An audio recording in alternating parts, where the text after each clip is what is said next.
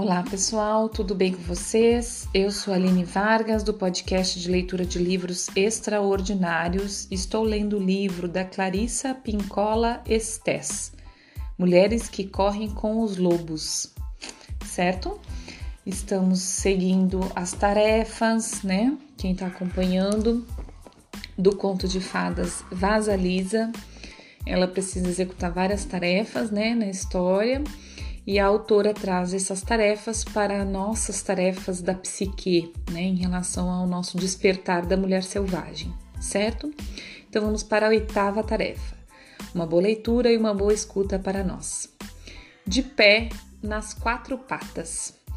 Baba Yaga sente repulsa pela bênção da mãe falecida e dá a Vaza Lisa à luz, uma caveira incandescente numa vara dizendo-lhe que se vá. As tarefas desta parte da história são as seguintes: assumir um poder imenso de ver e afetar os outros, o recebimento da caveira. Ver as, as situações da própria vida com essa nova luz, descobrir o caminho de volta à família da madrasta. Da madrasta. Baba Yaga sente repulsa porque Vasalisa foi abençoada pela mãe ou sente repulsa por bênçãos em geral? Na realidade, nenhuma alternativa nem outra. Considerando-se acréscimos religiosos cristãos mais recentes, também tem-se a impressão de que neste ponto a história foi modificada para fazer com que a Iaga parecesse temer o fato de Vasalisa ter sido abençoada cumprindo, assim, o desejo de patronos da religião mais moderna, no sentido de tornar demoníaca essa velha mãe selvagem. Tão velha que remonta ao período neolítico, com o objetivo de enaltecer a nova religião.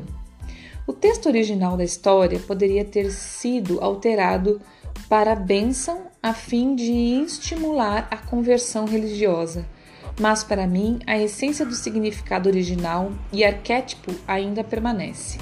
Pode-se interpretar a questão da bênção da mãe do seguinte modo: a Yaga não sente repulsa pelo fato da bênção em si, mas está sim irritada com o fato de a bênção ser proveniente da mãe boa demais, a doce e gentil queridinha da psique. Se a Yaga for fiel a si mesma, ela não gostará de estar próxima demais, por muito tempo, do lado submisso e recatado da natureza feminina. Embora a Yaga seja capaz de dar o sopro da vida a um filhote de camundongo com uma ternura infinita, ela prefere não se aproximar demais da doçura e da luz. Isso ela deixa nas mãos da psique pessoal. Esse sentido pode-se dizer Nesse sentido, pode-se dizer que ela sabe muito bem ficar no seu lugar. Seu lugar é o mundo subterrâneo da psique.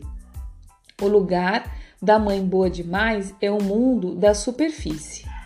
Embora a doçura tenha condição de se adaptar ao mundo selvagem, o mundo selvagem não consegue ficar muito tempo restrito aos limites da doçura. Quando a mulher íntegra, não, quando a mulher inte integra, desculpa, quando a mulher integra esse aspecto da yaga, ela deixa de aceitar sem questionamentos cada sugestão, cada farpa, qualquer coisa que lhe apareça pela frente. Para conquistar um distanciamento mínimo da carinhosa bênção da mãe boa demais.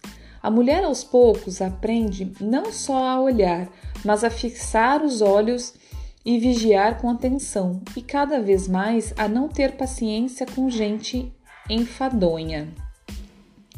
Tendo criado, através da sua experiência de servir a Yaga, uma capacidade interior que antes não possuía, Vasalisa recebe uma parte do poder selvagem da deusa Megera.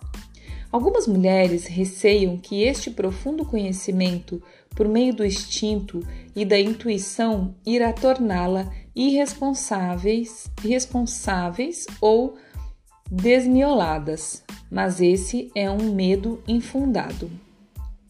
Vale o contrário.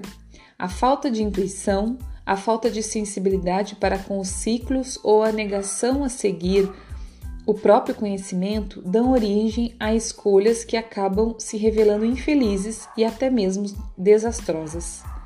Com maior frequência, esse tipo de conhecimento da Yaga impulsiona as mulheres com movimentos mínimos e com frequência ainda maior fornece orientação ao pro proporcionar imagens nítidas do que está por trás ou por baixo das motivações, ideias, atos e palavras dos outros. Se a psique instintiva disser cuidado, a mulher deve prestar atenção. Se a intuição profunda disser faça isso, faça aquilo, vá por esse lado, pare aqui, siga em frente, a mulher deverá corrigir seus planos conforme seja necessário. A intuição não é para ser consultada uma vez e depois esquecida. Ela não é descartável. Ela deve ser consultada a cada passo do caminho. Quer o trabalho da mulher seja o de enfrentar um demônio interior, quer seja o de completar alguma tarefa no mundo externo. Examinemos agora a caveira com a luz incandescente. Ela é um símbolo de adoração dos ancestrais.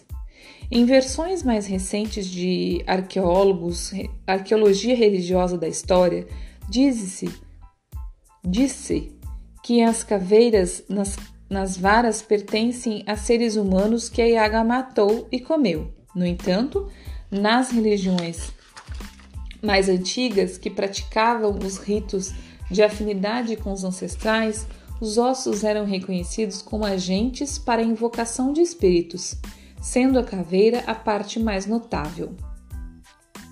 Nos ritos de afinidade com os ancestrais, acredita-se que o conhecimento especial e atemporal dos velhos de uma comunidade esteja perpetuado nos seus próprios ossos após a morte. Considera-se que a caveira seja a cúpula que abriga um poderoso remanescente da alma que partiu. Remanescente este que, se solicitado, pode invocar o espírito do falecido de volta para uma consulta. É, é fácil imaginar que o self da alma habite exatamente a catedral óssea da testa, com os olhos como janelas, a boca como a porta e os ouvidos como os, os ventos. Portanto, a, quando a Iaga dá a Vasalisa uma caveira acesa, ela está lhe dando um ícone de velha, uma ancestral sábia que deverá carregar pelo resto da vida. Ela está iniciando Vasalisa no legado matrilinear do conhecimento, que permanece íntegro e vicejante nas grutas e de desfiladeiros da psique. Assim, lá vai Vasalisa pela floresta escura dentro com a caveira na vara. Ela perambulou um pouco para chegar até a Iaga, mas agora volta para casa com maior segurança. Mais cer com maior certeza, com a postura ereta voltada para frente. Essa é a subida a partir da iniciação da intuição profunda. A intuição foi engastada em vasalisa, como uma pedra preciosa no centro de uma coroa. Quando a mulher chegou a este ponto, ela conseguiu largar a proteção da sua própria mãe boa demais interior. Aprendeu a esperar a adversidade no mundo externo e a lidar com ela num estilo forte em vez de complexo. Ela percebeu as características sombrias e inibidoras da sua própria madrasta e irmãs emprestadas, bem como a destruição que elas pretendem lançar sobre ela. Ela conseguiu transpor as trevas ao ouvir sua voz interior e foi capaz de suportar o rosto da megera, que é um aspecto da sua própria natureza, mas também da poderosa natureza da mulher selvagem. Ela está, portanto, capacitada para compreender poderes espantosos e conscientes, dela mesma e dos outros. Nada mais de mas estou com medo. Ela prestou serviços à deusa Megera da psique, alimentou o relacionamento, purificou a persona, manteve limpo o raciocínio. Ela conseguiu conhecer essa selvagem força feminina e seus hábitos. Aprendeu a discriminar e separar o pensamento dos sentimentos. Aprendeu a reconhecer a imensa força selvagem na sua própria psique. Ela aprendeu acerca da vida, morte e vida e do dom das mulheres sobre tudo isso. Com este talento recém-adquirido da Yaga, ela não precisa mais sentir falta de confiança ou de potência. Tendo recebido o legado das mães, a intuição do lado humano da sua natureza e um conhecimento selvagem do lado da psique ligado a Laquesabé. Ela está bem preparada. Segue adiante na vida, com os pés firmes, um atrás do outro, como uma mulher.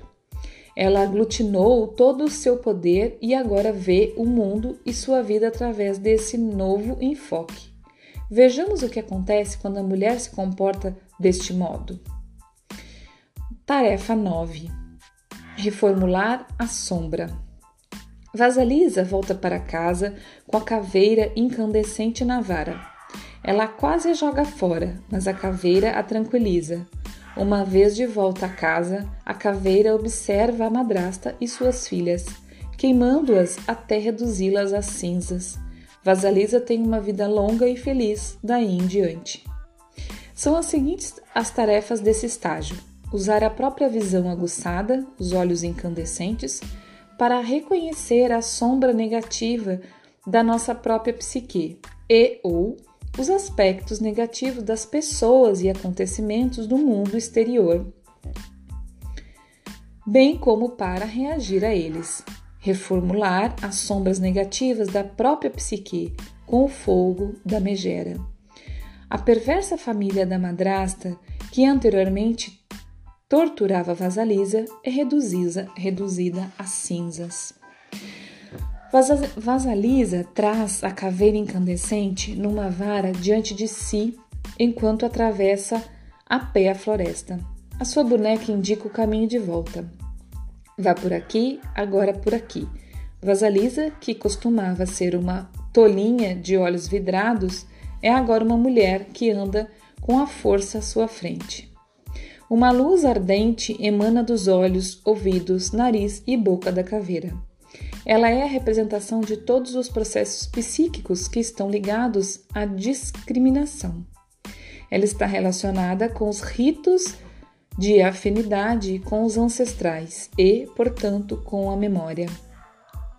Se a Yaga tivesse dado a Vasalisa uma rótula, rótulo numa vara, isso exigiria uma interpretação simbólica diferente. Se ela tivesse recebido os ossos do carpo do pescoço ou qualquer outro osso, com exceção talvez do da pelve feminina, o significado não seria o mesmo, pois a caveira é mais uma representação da intuição. Ela não faz mal a Yaga nem a Vasalisa e dispõe de um poder de discriminação exclusivo. Vasalisa agora leva a chama do conhecimento. Ela possui aquel, aqueles sentidos aterra, aterradores ela pode usar à vontade sua visão, audição, olfato e gosto e é dona do seu próprio self.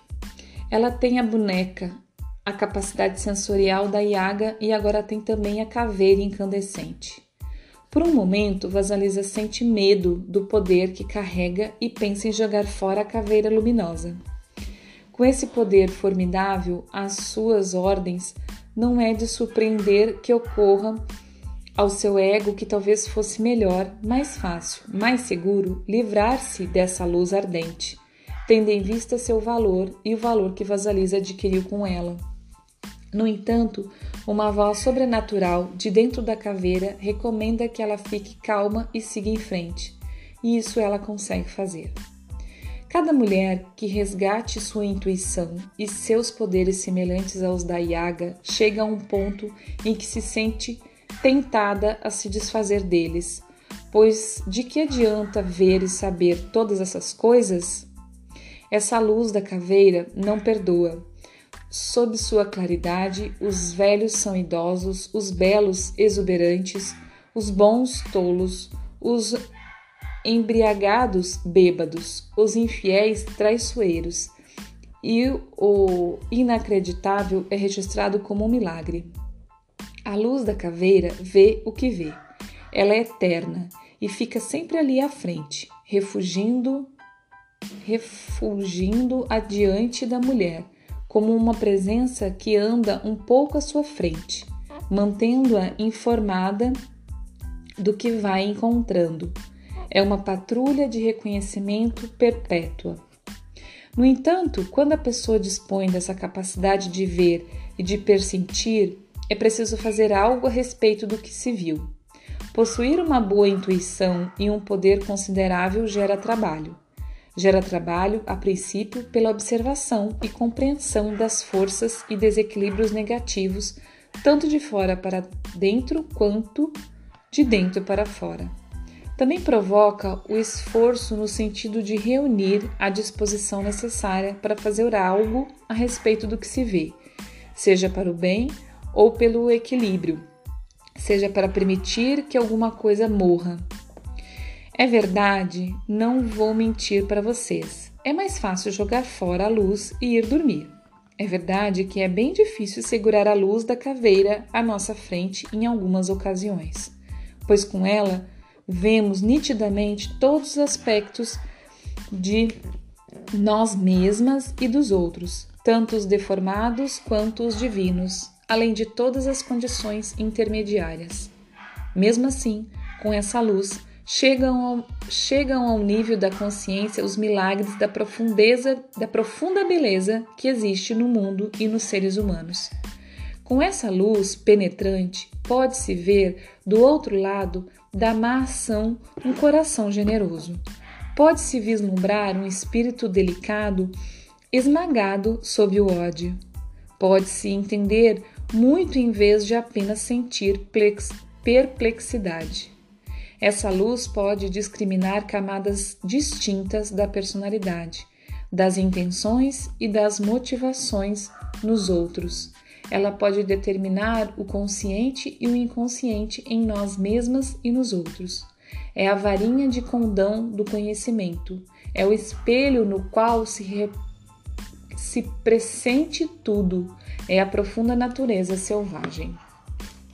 Então vou parar, pessoal, quando já chegamos em 18 minutos. É, não vamos conseguir terminar a nona tarefa, até porque é bem grande aqui. Eu acho que é o final desse. É, Ainda vai mais uns quantos, uns quantos páginas, porque é o final deste, deste capítulo, tá? Mas assim, é... eu, eu, sempre fico sem palavras e ao mesmo tempo cheia de palavras no final das, das leituras. E, e, e, sempre fico tentando é, saber o que, o que você que está aqui me escutando está sentindo, o que, que você que está aqui me escutando tá entendendo, sabe?